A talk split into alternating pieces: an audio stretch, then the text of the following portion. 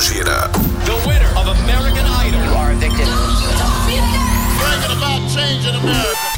Observatório. Observatório. Economia, política, esporte, saúde, educação, cultura, tecnologia, ciência. A região, o Brasil e o mundo. Nós estamos observando tudo.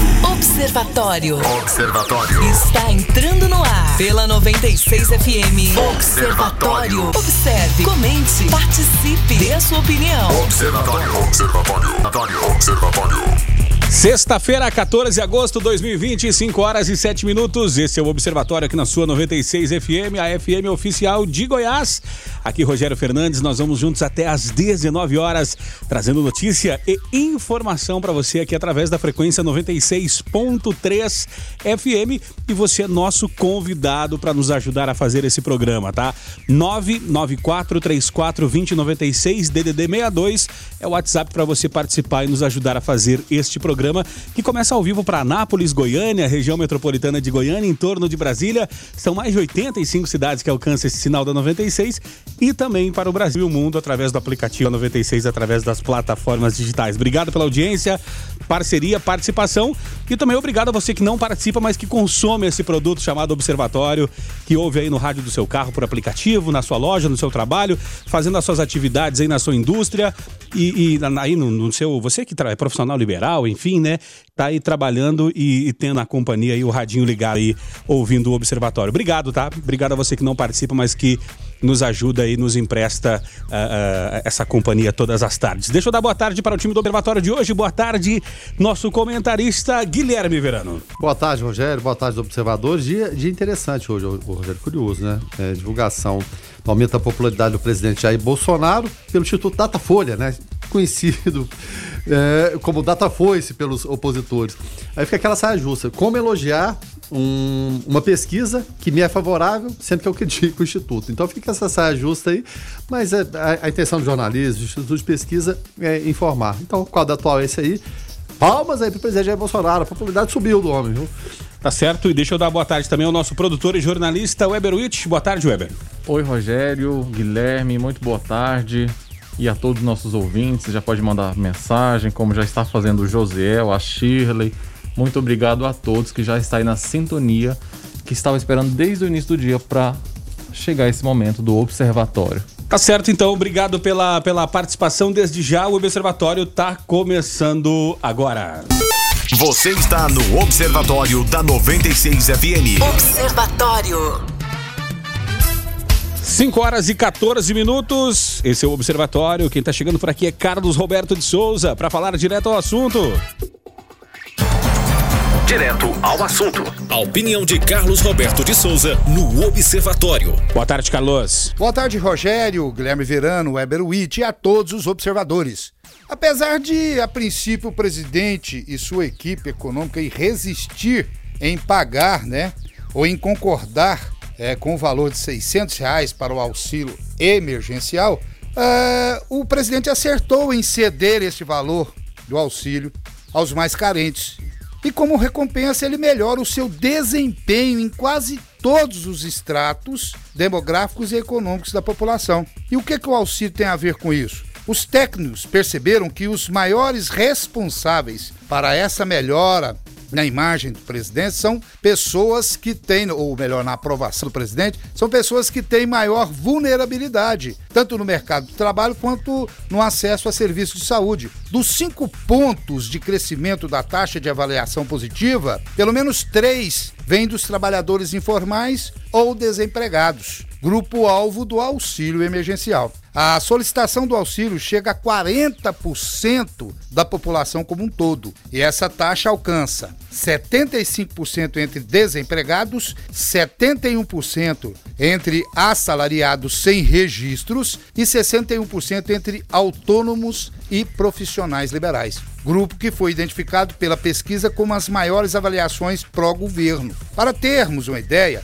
entre os que hoje estão sem ocupação, né, como exemplo aí, a reprovação de Jair Bolsonaro, ela caiu 9 pontos e o apoio ao presidente subiu 12 pontos. Ou seja, O que o presidente perdeu de popularidade entre os mais escolarizados e ricos, ele superou né, nessa faixa aí, nessa classe de pessoas. Tanto que no Nordeste, que foi uma região onde a população mais recebeu benefício, né? E a gente sabe aí que era reduto de outros políticos, sua popularidade melhorou seis pontos e chega em um momento importantíssimo para Jair Bolsonaro, que enfrenta grandes problemas internos com sua equipe. E eu tenho certeza que esse resultado ele vai fazer com que o presidente repense ou reveja a suspensão do auxílio. Afinal, afinal de contas, é a primeira vez desde que assumiu a presidência da República que o presidente surfa na preferência onde antes era reduto lulista.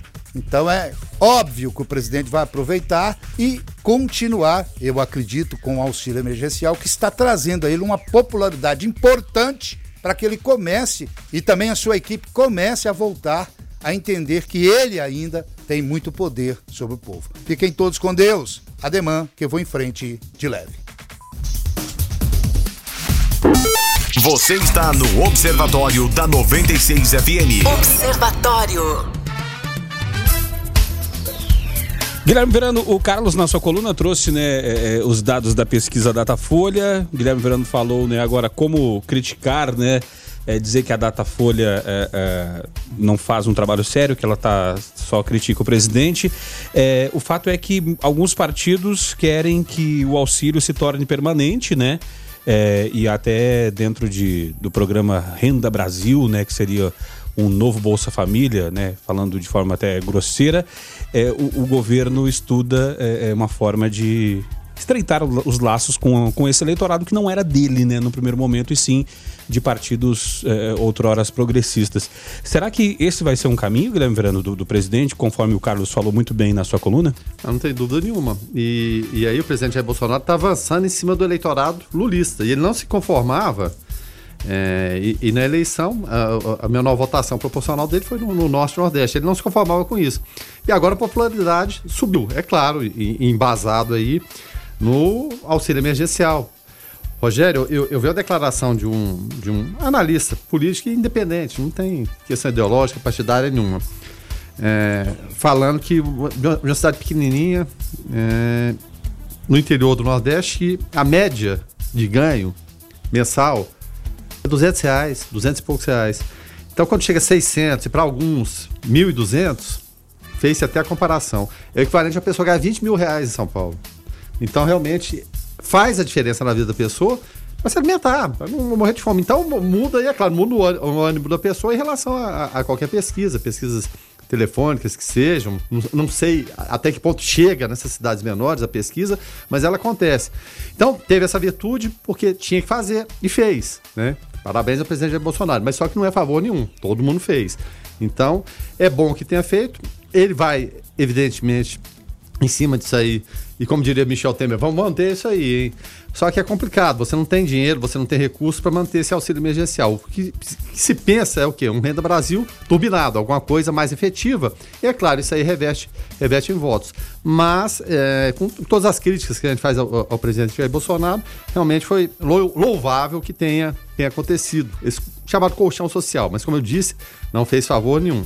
Então, é, é uma questão que, que fica. Agora, essa queda de braço entre Paulo Guedes, outros ministros, os ministros querendo furar teto de gás, porque né, eleição municipal, eles querem dinheiro, eles querem complemento de obras. Então, o presidente Jair Bolsonaro e o Palácio não se manifestaram até agora. Eu, eu fiquei até curioso para ver em relação a, a, a, o que acham né, da pesquisa da Datafolha. Eu vou falar, não é relevante, não vai comentar, mas eu acho assim, a vontade de comentar existe, mas se esse comentário vai surgir ou não, não se sabe. Você está no Observatório da 96 FM. Observatório. 5 horas e 28 minutos, esse é o Observatório. O ouvinte participa aqui através do 994-34-2096. O Aurélio Almeida, com relação à pesquisa Datafolha, ele fala o seguinte: olha, Data foi se divulgando resultados muito menores eh, da gigantesca popularidade de Bolsonaro, né? É o Aurélio Almeida, né? Falando em popularidade, né, eh, eh, de Bolsonaro, o assunto agora, né, é, Fabrício Queiroz, né? Por quê? Queiroz não comprovou saúde debilitada e tentou destruir provas, diz ministro do STJ. Uh, Félix Fischer né, revogou prisão domiciliar do ex-assessor que saiu para fazer exames de manhã e terá que voltar à cadeia. Guilherme Verano, o fato é que ainda não chegou o, o, o, ainda não foi, né? Tá ainda nessa, nesse lance dos exames, né? É, até agora o Tribunal de Justiça do Rio, ele não determinou esse cumprimento da ordem do ministro Félix Fischer, né, para prender o Fabrício Queiroz e sua mulher Márcia Guiar, que de forma assim muito é, estranha, né, foi é, concedida a prisão domiciliar para ele e para ela, que era foragida da justiça, com aquela alegação de que estava doente, ela teria que cuidar, né? É, então, essa decisão de prender de fato cabe ao desembargador Milton Fernandes de Souza. Enquanto isso, em Brasília, na sala da Justiça, Gilmar Mendes avalia dois pedidos dos advogados do ex-assessor de Flávio Bolsonaro. Tá certo? É, o, que, o que a gente falou até em relação a isso quando é, da prisão e depois da soltura. A prisão determinada pelo Felix Fischer, aquela cena toda que a gente viu lá. E depois, é, com, a, com, as é, férias, o, o Noronha, é, que é o presidente, inclusive, do, do, do, do, tribunal, falou: vou ficar aqui nas férias, deixa comigo. Aí caiu, né? Pedido de Queiroz, aí, como eu disse, de maneira estranha, ele não é estranha para mim, que não sou da área, é para os parceiros, né? Para as pessoas que, que são da área, ele concedeu um habeas corpus para uma mulher que estava foragida. Quer dizer, absurdo dos absurdos. Acabou concedendo. A expectativa e o comentário nosso na época Félix Fischer vai voltar e vai pedir, né? Vai mandar prender de novo. Agora fica é, essa expectativa em relação a habeas corpus, né? Primeiro pedido de prisão, Gilmar Mendes vai considerar habeas corpus ou não vai. Nesses casos, é, a tendência do Supremo, na imensa maioria, é, é não conceder, porque o, o que, que eles pedem? Fala que ele está com câncer, tem situação de Covid, né? Aquela coisa toda. Mas mesmo é, com isso e apesar disso, não se concede. A não ser que Gilmar Mendes tenha alguma conversa aí na calada da, da tarde, da noite, não sei, né? Mas como você disse aí, as alegações do, do, do, do, Fischer são, são enormes, né? Aqui, ó, ligações familiares com alusão ao seu poder de influência, mesmo dentro da cadeia. Declarações de endereço e hospedagens falaciosos. Desaparecimento a ponto de virar meme, o mote. A gente falava até hoje cedo. Né? Olha o Queiroz, né? Usou até isso né? É, é, na, no pedido de prisão. Desaparição de sua companheira e foragida paciente, referência a Márcia Guiar. Estranhas contabilidade, movimentação bancária, relacionamentos familiares concomitantes com exercício de cargos políticos comissionados e patrimônio descoberto. É, em síntese, né, é, é, muita coisa junto. Né? Nesse caso das rachadinhas, é você vê a loja de chocolates, você vê compras é, de imóveis com dinheiro vivo, de ex-mulher do presidente, do Flávio Bolsonaro, compra aqui, vende logo, depois de tudo, movimentando muito dinheiro. Está tudo muito escancarado. Só que não é a gente que julga, né? não somos nós que, que provamos tudo isso, mas está apertando o cerco. A verdade é essa. Se o Queiroz for preso, depende de quanto tempo ele vai ficar, se é que vai ficar, não se sabe ainda, ele vai falar ou não. Porque a preocupação que a gente notava quando ele foi preso, da primeira vez, é o quê? Preocupação com a mulher e com as filhas. E as filhas posteriormente também. Aí ele falaria, ele trairia a família a qual, ou da qual ele é amigo há décadas não se sabe, mas que ele tem muita coisa para falar e se resolver falar pode complicar a situação sem dúvida nenhuma. Mas de repente isso pode se resolver num bastidor hoje, no final da tarde, com o Gilmar Mendes. Vamos aguardar. Você está no Observatório da 96 FM. Observatório. E depois da China, né, trazer aquela informação da, do coronavírus na asa de frango congelada, agora, Guilherme Verano, as Filipinas suspendem temporariamente a importação uh, da carne de frango do Brasil por medo do coronavírus, né? É, como eu falei, essa decisão ocorreu após a China encontrar traços do vírus em um carregamento de frango congelado. Uh, os filipinos representam cerca de 2% das exportações brasileiras os frigoríficos e Ministério da Agricultura dizem que não foram notificados. Vai dar muito pano pra manga ainda nessa questão. Olha, Rogério, não, não sei, rapaz, porque é, primeiro o, o, governo brasileiro, o Ministério da Agricultura, disse que não foi notificado pelas autoridades das Filipinas, começou com essa conversa lá na China. Vários especialistas indagados, e a própria Aurora, que é, embarca esse produto para a China, é uma viagem de 40 dias. E não há comprovação que o, vírus resista 40 dias congelado ali, não, não teria como. Então, fica sempre aquelas teorias da conspiração. Será que a China está querendo. É, já, a questão da Covid, o pessoal volta a pensar naquilo, mas agora em relação à segurança alimentar, para ver se baixa o preço, sei lá, rever contratos, alguma coisa nesse sentido, fica, fica essas teorias da conspiração. E as Filipinas foram nesse embalo. Mas eu acho que não prospera. Eu até falava hoje cedo, isso aqui você precisa ter todo o embasamento científico. Será que eles têm alguma coisa de fato? Falar, ah, pegamos uma amostra lá, tava na, na, na, pontinha, em cima da embalagem. Não sei, tá, tá muito esquisito. O fato é que a Associação Brasileira de Proteína Animal, ela representa os frigoríficos aqui no Brasil, é, que são poderosos, né? A gente exporta muito, muita proteína animal. Ela disse em nota que não foi informado oficialmente sobre eventual suspensão das exportações brasileiras de aves para as Filipinas. E muita coisa acontece de fala de autoridade do país, mas só que aquilo ali, entre a fala e de fato aquilo virar um documento oficial, que é o que vale, que só, só a palavra ali não, não basta, a associação ela diz que vai apoiar o Ministério da Agricultura, Pecuária e Abastecimento para a apresentação dos esclarecimentos. Isso é normal nesse tipo de situação, né? Porque, segundo eles, e no nosso entendimento também, é uma decisão sem fundamentação nenhuma, técnica científica, e precisa de esclarecimento, como eu disse, esclarecimento e demonstração. Né? Fala, não, aconteceu, está aqui, porque está muito na base do gogó, não, acho que tem aqui e tal, mas não é dessa forma que funciona o comércio internacional, não. Eu estou duvidando muito que eles vão ficar depois de tomar gosto pela nossa proteína, ficar, ficar longe dela. Mas não fica mesmo. E eu acho que não tem nada, nada, absolutamente nada. Observe, comente, participe. Observatório. E após cinco meses sem turismo, Pirinópolis reabre hotéis e libera cachoeira só com agendamento, né? Hotéis, pousadas, casas de aluguel e campings podem funcionar desde que respeitem a capacidade máxima de ocupação de 65%. Estabelecimentos devem seguir medidas de prevenção à Covid-19. É, Guilherme Verano, eu, eu, assim, o que a gente percebe é que as cidades que mexem com turismo, elas é, ficam até mais preocupadas com os protocolos, porque é, se o pessoal não sentir segurança, não vai, né? Não vai, o, Rogério. Hoje eu vi imagens né, da, da, da população, né? Cada um cuidando da porta da sua casa. Tem, tem aquela tradição das casas que se abre a janela, você tá na rua. Sim, sim. É a porta. É, é a porta da rua, As janelinhas de Perinópolis. É janelinha, o pessoal conversando ali é bucólico, bacana, legal. Só que no final de semana os turistas invadem, né? A verdade é essa. Eu gosto de, de Pirinópolis, mas aquela movimentação intensa tem hora, né? Às vezes você ir no, no meio de semana, no período de folga, de férias, é, é mais tranquilo. Mas vive basicamente do turismo turismo. E, cinco meses sem turismo é complicado, Rogério, é complicado.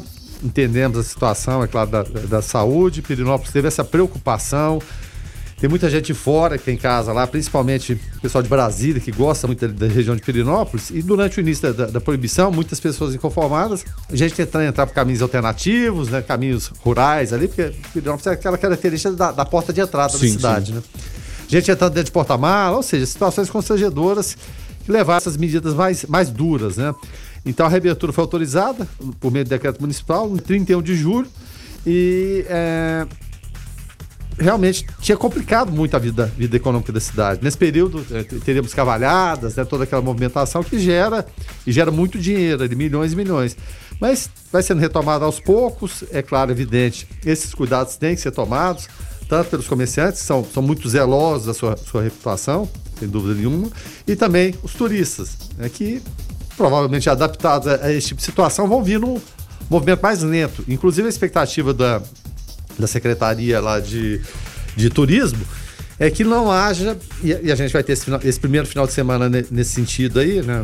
Com essa movimentação retor, retornando, eles não esperam grande movimentação. Não sei ainda, é, é, é para se aguardar. Pode ser que o pessoal seja com tanta vontade de, de voltar que vá num volume grande. Pode ser também que não, mas a expectativa lá da, da, da secretaria é que não seja lá um movimento muito grande, mas que vai servir para adaptar e retomar o ritmo normal dentro das novas características que tem seu turismo. Economia.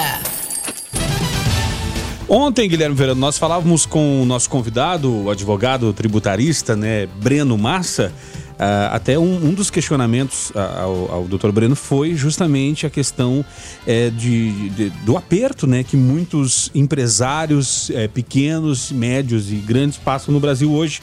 E lá em São Paulo, Guilherme Verano, até é, reflexo né, do que nós falávamos ontem aqui, lojistas acionam shoppings na justiça por redução de aluguéis durante a pandemia. A gente sabe que um aluguel dentro de um shopping é muito caro e os lojistas, muitos deles não aguentaram e tiveram que recorrer à justiça, Verano. É, sem dúvida nenhuma, Rogério. Desde um quiosque até uma loja é, é caro, de fato, né? Todo, todo serviço prestado lá. O fato é que houve uma decisão e ela foi da nona vara civil. Ela determinou o quê? Redução de 33% do valor do aluguel mínimo devido pelos lojistas do shopping Interlagos, entre os dias 22 de março e 11 de junho. Aí o, o, juiz, o Rodrigo Galvão Medina, ele aceitou em caráter provisório o pedido que foi feito pelo sindicato dos lojistas de shopping de São Paulo, Cindy Lojas, que é um sindicato pesado lá, né? E determinou a redução dos valores, dada a impossibilidade do uso dos salões comerciais, porque vários ficaram fechados, inclusive. Como você sustenta aquilo ali? Não, não tem jeito, né? É, e o presidente do sindicato, aí vem as explicações, né? Ele se chama Aldo Macri. Ele disse que só houve esse pedido na, na, justiça porque não teve negociação com as administradoras dos shoppings em torno das reduções. Diz que houve pedidos do sindicato na justiça contra os shoppings Morumbi, Tal e Butantã. No caso do Butantã, a 12 Vara Civil chegou, é, negou a liminar, pedir redução, mas impediu o shopping de protestar os eventuais atrasos de pagamento dos lojistas. Também é, não vai resolver muita coisa, né? Já no Morumbi, o caminho foi quase o mesmo, com a liminar negada e a justiça observando que o shopping não cobrou aluguel durante o fechamento das lojas e adotou medidas de aliviamento nos pagamentos dos lojistas, com redução de 20% do valor de fundo de promoção, existe né, nos shoppings, redução de 50% das despesas condominiais e também parcelamento do IPTU. A palavra das administradoras do Butantã e do Morumbi, tal, elas disseram que seguem abertas ao diálogo com o sindicato. O Shopping Interlagos ainda não se pronunciou. São várias questões, milhares de questões diferentes que a gente vê no dia a dia a gente citou essa do shopping, mas tem até no contato interpessoal das pessoas, os aluguéis, tem aquela pessoa de repente tem, tem uma casinha de aluguel ali, algumas casinhas de aluguel, vive daquilo ali, e tentando renegociação, tentando uma forma de, de redução, de parcelamento, tendo em vista a situação das outras pessoas também, Rogério. Tudo, tudo tem que ser observado. A gente viu nesse período também algumas, entre aspas, espertezas, mas isso aí faz parte do processo, né? Agora, o fundamental nesse momento é o ter o diálogo e a compreensão da situação de cada um. De repente é melhor você receber menos, menos um pouquinho, e ser parceiro no momento de dificuldade com outra pessoa do que não receber ou criar uma situação que é complicada.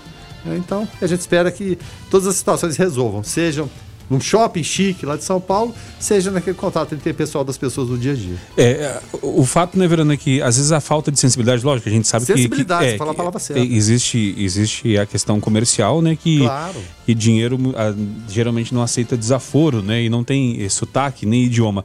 Mas quando a gente, a gente, nós consumidores vamos ao shopping, por exemplo, às vezes nós aceitamos pagar um pouco mais caro porque sabemos que é conveniente. Você está perto de uma praça de alimentação, você está... Uma, uma, a chamada bolha, né? Isso, tem um, tem, tem um ar-condicionado, né? tem o segurança, a escada rolante, tem toda uma conveniência ali, né? A criança brin brinca no playground e tudo. Então você aceita pagar um pouco mais caro justamente pela questão de conveniência. E aí, como, como nós temos essa sensibilidade, nós consumidores, quem sabe é a hora desses condomínios, né, é, que, que, que locam seus espaços lá para as lojas, ter essa sensibilidade também para que isso se torne viável para os lojistas. Porque se também não tiver lojista no shopping, daqui a pouco não tem gente, né? Não funciona. A gente viu que nesse período, seja dentro de shopping, nas ruas, comerciantes simplesmente fecharam as portas. Você está no Observatório da 96 FM. Observatório. Abrindo agora a segunda hora do Observatório. Hoje é sexta-feira, 14 de agosto de 2020, agora 6 horas e 9 minutos. Se você chegou agora por aqui, seja muito bem-vindo, tá? Esse é o Observatório. Nós vamos até às 19 horas trazendo notícia e informação. Aqui eu, Rogério Fernandes, Guilherme Verano e Weber Witt, nosso produtor e jornalista. O ouvinte participa aqui através do 994 34 2096. O nosso querido ouvinte, o César, traz o seguinte questionamento: olha, o cruzamento da Goiás com a Brasil no viaduto deveria colocar um sensor numérico no semáforo, pois o radar foi instalado, é, que foi instalado, né, irá se transformar em uma fábrica de multas, segundo o César, né? Pois o trânsito naquele local é complexo bom final de semana a todos. A nossa produção foi atrás uh, da resposta, né, com uh, uh, o diretor da CMTT, Igor Lino Siqueira, e aqui está a resposta. Fala, Igor. Boa tarde, doutor. Tudo bem? Deixa eu te falar, é, com relação a isso, não tem, não tem sentido, porque se o semáforo fechar de imediato, ele já autuasse no amarelo, tudo bem. Mas é, todo semáforo é assim, no verde você passa, no amarelo você passa, ele não autua, Quando entra no vermelho, ainda tem um segundo de tolerância dentro do vermelho. Então, assim, é para não ter essa história mesmo de, de, de, fábrica de multas e tal. O cara que autuado é porque ele passou no vermelho, não é nem assim, ah, entrei no amarelo ficou vermelho. Impossível. Impossível multar desse jeito, porque ele, o equipamento ele passa a registrar e autuar depois de um segundo de vermelho. Um segundo a gente fala assim, ah, é pouco tempo, mas no trânsito, se você contar ele lá, você vê que ele é um tempo razoável. O cara ele entrou mesmo, depois do semáforo já está vermelho, só assim que autua. Ok? Um abraço. Valeu, Igor. Um abraço para você também. Obrigado aqui pela resposta. O Igor sempre muito gentil, né, Verano, Isso. nos esclarecendo aqui. Claro, e dando a explicação técnica de como, como funciona. É, eu sou da seguinte opinião, né? É, existe o motorista apressado, aquele mais cuidadoso, até entendemos a posição do, do, do, ouvinte, que ali é um lugar complexo, às vezes é, um, um, trava ali no meio, enfim, é o que acontece. Mas sendo prudente, respeitando a, a, as sinalizações, para mim não existe indústria de multa. Já fui muito criticado por conta disso, porque a imensa maioria da população, na, não só na Polina brasileira, ela não é multada. Ah, é uma fatia muito pequena, em torno de 10% ali, e, e, são geralmente reincidentes os que são, são multados. A gente vê quando acontece um caso, ah, um carro foi pego aí com 10, 20, 30 mil de multas, olhar a história do, do camarada é, é, é, basicamente a mesma. Então, a gente precisa ter, ter calma, vivemos um momento de, de pandemia, um movimento é, um momento estressante para muita gente. O trânsito, o, o, fluxo voltou a ficar quase normalizado, mas ainda não com aquela intensidade, porque as escolas não voltaram, as aulas não voltaram, a gente não tem esse movimento total. Então a gente pode ter um pouquinho mais de calma, a gente eh, ceder espaço no trânsito, utilizar uma, de, uma, uma direção de, defensiva. É, a gente sabe que a Anápolis já foi o tempo que você saía cinco minutinhos antes do compromisso e chegava, não é mais dessa forma. Então, para não, não estressar, não de repente cair no, numa multa por conta do, da, da, pressa e a, a, furar o sinal que seja, sai um pouquinho antes de casa. Vamos tentar levar a vida mais leve. Porque aí a gente não vai nem pensar em, em radar, não vai pensar em indústria de multa, isso não vai acontecer e você não vai ser multado. Obrigado pela participação. O ouvinte participa aqui através do 994-34-2096 e o nosso ouvinte aqui, parceiro, né, o Rodrigo Bastos, que já teve até com a gente aqui no Observatório. O Rodrigo Bastos é motorista de aplicativo, né, presidente de uma associação uh, uh, para, para, para motoristas de aplicativo aqui na cidade de Anápolis. E ele mandou umas imagens aqui, Verano, e ouvintes, uh, de uns cones, né? Você que passou hoje ali em frente ao Brasil Park Shopping é, deve ter visto esses cones ali é, é, colocados, né, é, balizando ali a, aquela, aquela, aquela entrada ali, né, que, que as pessoas... Muitas aquele, vezes entram e acho que é estacionamento, param ali. É, justamente aquele recuo, né? E aí o, o Rodrigo Bastos falou, é que, o, é que foi anunciado hoje, depois de uma reunião com os, os responsáveis pelo Brasil Park Shopping, a construção de uma área de embarque e desembarque de passageiros ali na frente do shopping, né? E ele até mandou um áudio para nós aqui, vamos ouvir.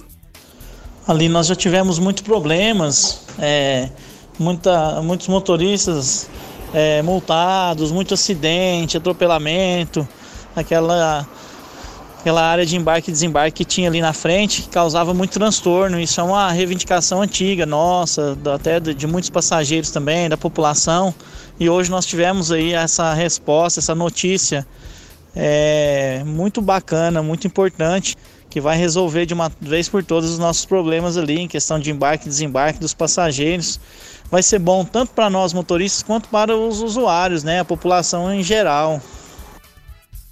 Valeu, Rodrigo. Obrigado pela, pela participação aqui, obrigado pela notícia. E os motores de aplicativo aí, então, uma boa notícia, porque é, ali é um gargalo, Verano. O pessoal é, é, vai, vai engarrafando, engarranchando ali, hora de pico, fica trancado lá no Nelson Mandela. Não, e fica perigoso, a situação Justamente. perigosa. Portas abrindo ali pro, pro lado é, é, da avenida. Quem então, sai do viaduto por baixo, sobe e já pega o um engarrafamento. É, é complicado. Então, tendo esse recuo, ótimo que seja. Agora, compreensão também para os motoristas, que ali é embarque e desembarque eu, eu não estou falando de aplicativo, não, estou falando motorista comum.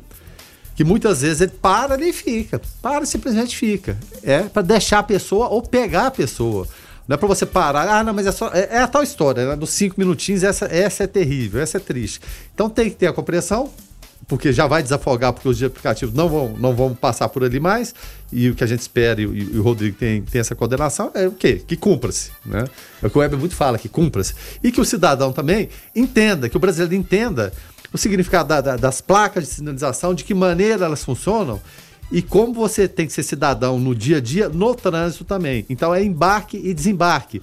É coisa ali, para você embarcar e desembarcar a pessoa, você não pode chegar nem a um minuto. Você não pode ficar parado estacionado. Não é estacionamento. Mas é difícil, muitas vezes, Dona Paulina entender isso. Meu É, Deus. é, agora, uma questão, Verano, que tu colocaste aí muito bem, e, e- e é bom tu salientar que não é só é, o motorista de aplicativo, não é só o taxista, é também o motorista comum e é também o passageiro, o pedestre que faz a solicitação. Porque é, acontece casos ali do passageiro chamar o carro e tá saindo do cinema, tá saindo da praça de alimentação. Aí o motorista chega e fala: cheguei. E ele fala: Não, peraí que eu tô descendo. E vai atravessar o shopping todo a pé. Então, solicite o carro quando você estiver ali já na saída, fica ali na- nas escadas, que caso não queira ficar lá de fora. Se faça ver, né? Justamente se faça ver, ou então pede um pouquinho mais pra frente, fala: Ó, tô aqui na, na- na entrada ali, perto das cancelas. É, É ajude, tem, faça tem a gente que não parte. consegue andar 15 metros, né? Não, eu marquei aqui, vai ter que chegar aqui. E fica acenando pra pessoa. Não pode, de repente, se dirigir e chegar ali. Já vi, ó, vi inúmeras situações dessas.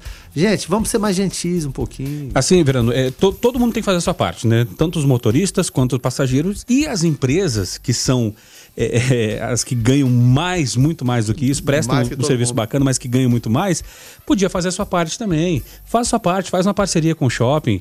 É, tu, tu vai em grandes cidades, em aeroportos, tu vai na rodoviária de Goiânia, em aeroportos, é, é, tem o lugar dos táxis. E aí, para não, não rolar ali aquele atrito, o que, que eles né? fazem? Eles fazem um local de embarque separado. Aluga esse ponto do shopping, da rodoviária, do aeroporto e coloca ali, ó, pra, pra- seja para uma plataforma, seja para outra. Você vai ali atrair clientes. é um ponto de, de embarque e desembarque para a pessoa poder chamar, ficar tudo mais fácil. Então, às vezes, falta também é, é força de vontade por parte de todo mundo. O Carivaldo de Castro está por aqui falando sobre indústria de multa. Fala aí, Carivaldo. Olá, amigos do Observatório. Carivaldo de Castro. É, boa tarde, Rogério. Boa tarde, Guilherme. É, nesses comentários aí, bem feito pelo ouvinte, também pelo Guilherme, a respeito do, né, da volta né, das radares, das barreiras eletrônicas em Anápolis. É, sim, claro, respeitando a opinião de cada um, mas né, a gente tem que desmistificar né, esse ditado né, de indústria de multa, que parece que até a própria imprensa ajudou a popularizar. Né? É sempre bom lembrar né, que somente é multado né, quem comete inflação. Né? Então, né, se acha que é uma indústria de multa, sim, né? não, não erre, né? não negligencie. Esse é a- o meu ponto de vista. Né? Obedecendo, vai evitar transtorno para ele, para terceiros e prejuízo no bolso. Um abraço a todos. Valeu, Carivaldo. Obrigado pela tua participação. É, o motorista deve, assim, pensar como o homem pensa no casamento, né? Quatro letrinhas que ele nunca pode esquecer. O, B, D, C. Pronto. Guarda essas quatro letrinhas na sua vida. O, B, D, C. Pronto, tá tudo certo, tá? Projetos Visitas Virtuais estreia, eh, estreita, né, comunicação entre pacientes e familiares, né? A iniciativa da Prefeitura de Anápolis promove a humanização no tratamento de pacientes internados na rede municipal de saúde. É, humanizar, Verano, ouvintes e Weber, é, é ainda mais o tratamento e atendimento dos anapolinos né, que estão internados com sintomas ou confirmados com a Covid-19 é o objetivo do projeto Visitas Virtuais, criado pela Prefeitura de Anápolis. Né? O isolamento é necessário eh, durante o tratamento e uma palavra de um ente querido pode ser fundamental nessa recuperação, Guilherme Verano. Bom, a ideia, o, Rogério, é simples. Né? O que, que eles querem fazer? Promover esse elo de comunicação entre pacientes internados e suas famílias usando a tecnologia que a gente tem disponível né, o tempo todo. Chamadas, vídeos, áudios, através dos smartphones. E para isso, olha só o que, que é, a prefeitura fez. Né? Foram disponibilizados aparelhos as seguintes unidades. Né? A Norma Pisari Gonçalves, Hospital Municipal, o Centro de Internação do Leblon e também a UPA, 24 horas, que atende pacientes suspeitos ou confirmados com a Covid. Na fala aqui do secretário municipal de saúde, Lucas Leite, a forma, evidentemente, de humanizar o atendimento. O estado emocional do paciente ajuda na recuperação o contato familiares é de extrema importância, ainda mais nesse momento, quando ela for possível é uma medida é, justa e boa que acontece, sem dúvida nenhuma. É, e humanizar o atendimento, Humanizar, né? É, é- é o que é o mais legal, afinal Ô, de contas. Você ficar no hospital, ainda mais numa situação dessa. é, Cara, você abala toda a família. A pessoa Sim, que já está ali numa situação que pensa, puxa vida, é uma doença que não, não tem cura, eu posso sair daqui né, curado, posso sair, a família entra em desespero e você não ter o conta, você romper esse laço, isso é muito sério. E principalmente, Verano, nesse momento de, de, de pandemia, onde não se, não se aconselha que seja feita, sejam feitas aglomerações, a, a família sabendo que ela vai receber esse, esse feedback, né? Às vezes uma ligação, uma videochamada, ou uma mensagem que seja. é, ela pode ficar em casa porque ela sabe que a notícia vai chegar. Porque muitas vezes as pessoas ficam ali aglomeradas na porta porque não. Esperando o- notícias, É, o às vezes paciente vai lá a notícia, dentro. o que que tá é, justamente, você não sabe o que acontece, não sabe nada, então o pessoal fica naquela agonia e quem sabe seja uma forma até de, de evitar isso, né? Então, muito legal aí, parabéns à, à Prefeitura de Anápolis eh, por esta, ah, esta, essa ação muito bacana, tá? Deixa eu mandar um abraço aqui, a gente falou em humanização de atendimentos, né? E aqui no Observatório nós temos humanização, porque os nossos ouvintes eh, pensam em seres humanos eh, eh, de alta categoria, né? Que nós temos aqui. Dentre eles, Josivan mandou mensagem, Marcos Honorato, Alexandre Bernardes, José Mariano da Silva.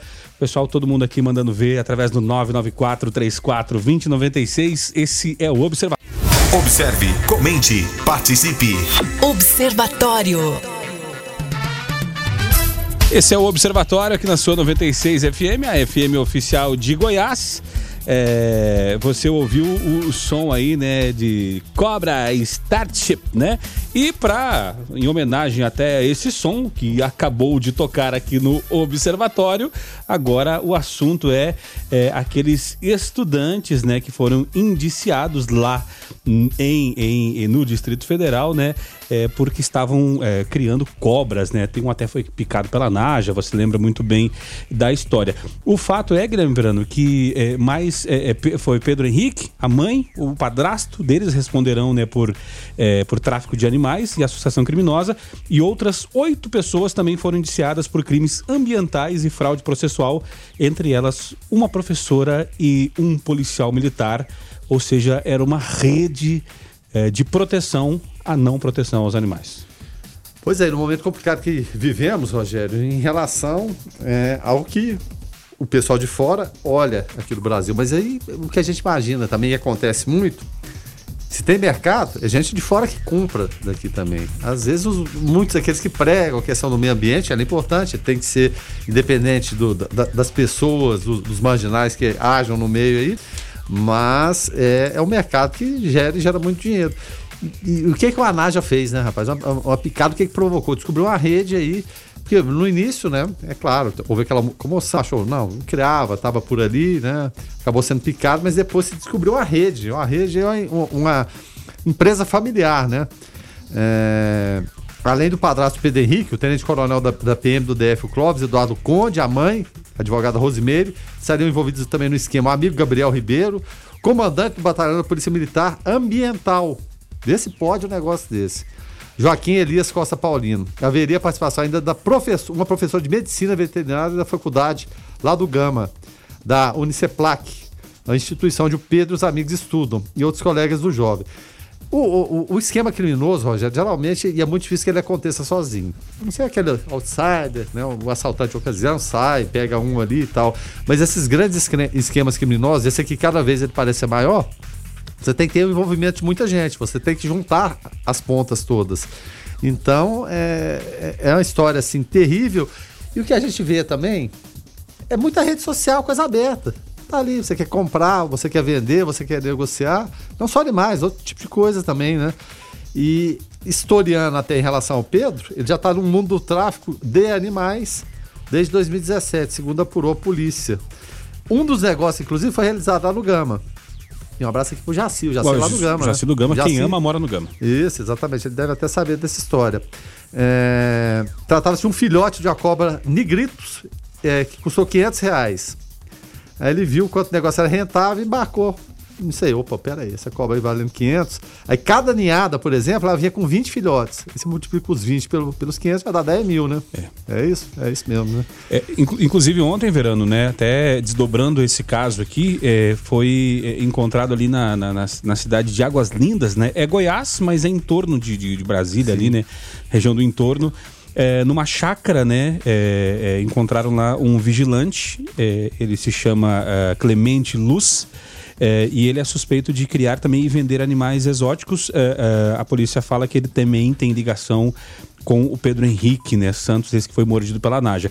O fato, Guilherme, é que esse cidadão, o Clemente Luz, ele estava criando uma cobra há 11 anos, uma piton, para quem não sabe, a, a Piton, ele criava achando que era uma sucuri. É, mas a são Piton. Primas, né? São primas, é, né? a Piton é aquela anaconda. Grêmio Verão na Cobra tinha 8 metros de comprimento, 80 quilos. Ela era alimentada por coelhos. É, que, e circulava livremente pela propriedade, né? E, e imagina, Verano, uma cobra de 8 metros, ela engole uma pessoa. É claro que engole. O, olha o perigo. É, são situações assim que beiram absurdo, né? É, e, e, são todas parentes. A sucuri é chamada aqui no Brasil anaconda na, na Venezuela, outros países aqui da América do Sul, piton lá pelos Adasa, mas é, chega a ser impressionante. E quando você puxa assim o fio da meada, várias coisas vão acontecendo. E é, é, quase que impossível que a nossa região aqui, que é tão perto de Brasília e do Gama, que parece o, o epicentro da coisa aqui, que não haja essa, é, é essa ligação. Então, as investigações têm que, têm que acontecer. E, e só para finalizar, Rogério, eu estava vendo aqui no final da, da, da matéria, eu, eu, não lembro até se você falou aí. É, rifa, né? Fazer rifas, rifas de cobra, né? Olha só. Onde se vê. Vou não, fazer não é a rifa. Não. Qual que é o prêmio? É uma cobra. não é para rir, não. E segundo o delegado, William Andrade, comando das investigações, outros professores sabiam da atividade ilícita e que a associação criminosa começou na própria faculdade. Fazer essas rifas e virou algo banalizado. Todo mundo achou que era normal, né? É, um, uma dessas pessoas, inclusive, disse que é um pet, é um petzinho. É, é, é, saudade dos tempos que as rifas eram de cabeça de porco recheada com farofa assada lá no Rio Grande do Sul.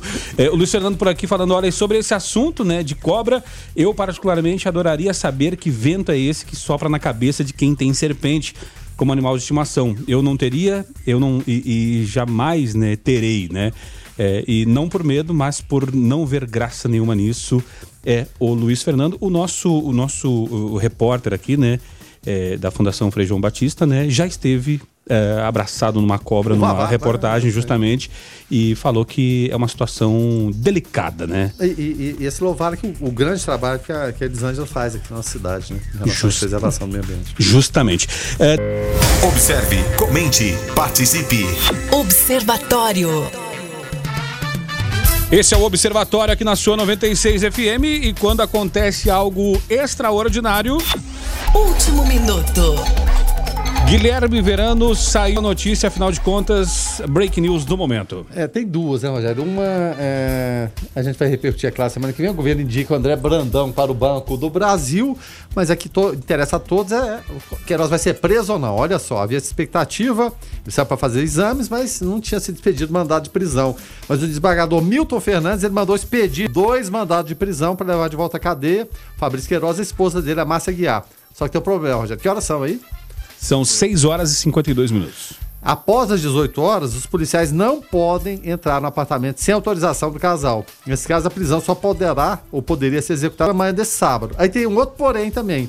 Enquanto isso, na sala da justiça, a defesa aguarda a decisão de Gilmar Mendes, que tem sobre a mesa um habeas corpus apresentado no domingo e com pedido de liminar reforçado hoje. Então, vamos dormir aí com essa expectativa. Bom, primeiro se o Queiroz. Será que ele, pode ser que ele queira abrir a porta dos policiais também, né? Deixar entrar e levar, né? Mas não vai acontecer, sem dúvida nenhuma. Como um cidadão de bem. É, claro. Ou de bens, né? Ah, amanhã cedo ele pode ser preso, ou de repente o Gilmar, naqueles encontros, né? Nada republicanos, possa decidir alguma coisa que contrarie todo o senso comum do que é justo. Mundo. Irã e Turquia criticam criticam acordo entre Israel e Emirados Árabes Unidos, né? A Turquia acusou os Emirados Árabes de trair a causa palestina ao aceitar um acordo de normalização das relações com Israel com mediação dos Estados Unidos, Guilherme Verano. E no momento, é, e, e a comunidade judaica tem um peso muito grande nos Estados Unidos, principalmente financeiro, e em relação à eleição, o, o, todo o governo de Israel, e o Benjamin Netanyahu já está lá há algum tempo, é aliado dos Estados Unidos, né? O único aliado que eles têm fora ali no, do meio do mundo árabe. Então tem um peso importante. O Trump quer o quê? De repente, né, falar que está agindo em torno é, da causa que a gente sabe, do conflito todo, mas nesse caso é exclusivamente, exclusivamente em relação a Israel.